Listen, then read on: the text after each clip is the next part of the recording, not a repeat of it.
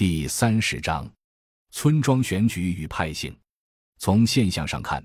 浙江村级选举普遍存在激烈竞争，珠三角村级选举则比较平静。虽然也曾有一段时期贿选很严重，近来几届选举绝大多数村庄都是风平浪静。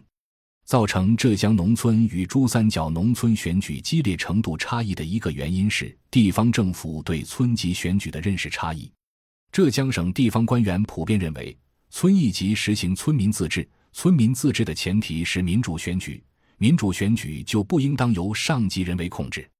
尤其是浙江省村级选举普遍采用了一九九八年吉林省梨树县发明的海推海选的选举办法，村庄富人企业家借村委会选举当上村干部，然后再入党，再当上村支书。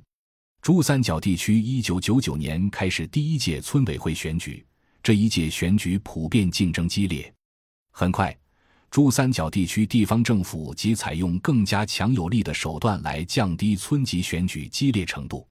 比如，早在二零零五年，东莞市即采取由村党员、村民代表和乡村干部共同协商提出村干部推荐人的制度，从而极大地降低了村委会选举的竞争性。珠三角地区地方政府之所以对村级选举更加审慎，原因之一是珠三角农村村社集体有大量土地租金收入，且珠三角地区的经济重心就在村庄，相对职业化和科层化的村干部队伍有利于村务管理，也有利于上级任务在村一级的完成。浙江农村村集体收入很少，且村干部大都是不脱产干部。选谁当村干部都不是很重要，因此浙江地方政府更倾向采用国家制定的村民自治制度。浙江农村富人企业家有当村干部的愿望，他们就利用村级选举来成为村干部。而海推海选制度往往会造成村庄内两个实力相近者的竞选，因为海推是将得票最高的两个提名人作为村委会主任候选人进行差额选举。两个实力相近的富人企业家竞选，双方都有铁票，争取中间票就很重要。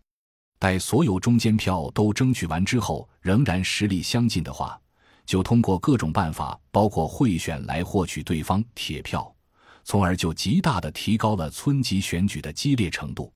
经过一届竞争激烈的村级换届，村庄所有村民都分成了两派。珠三角地区农村缺少如浙江农村一样的激烈竞争，其中一个原因是珠三角地区地方政府没有原封不动地采用海推海选制度，从而避免了浙江农村村委会选举中的高度竞争性。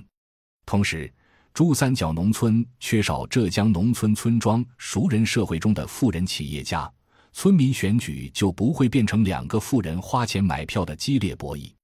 此外，珠三角农村是宗族性地区，村民与村民之间的血缘认同是比较清晰的，这些传统关系不是贿选可以动摇的。与浙江原子化村庄激烈竞选造成派性不同，珠三角相对稳定的宗族关系也降低了选举激烈性。最后一个原因是，珠三角地区村社集体有大量集体地租收入，村民对集体收入盯得紧。他们当然不希望有人通过贿选当上村干部，再来动自己的村社集体利益。浙江农村大多数村庄没有集体收入，村民不关心谁当村干部，而谁在选举中给了好处就选谁，这个好处不要白不要。感谢您的收听，本集已经播讲完毕。喜欢请订阅专辑，关注主播主页，更多精彩内容等着你。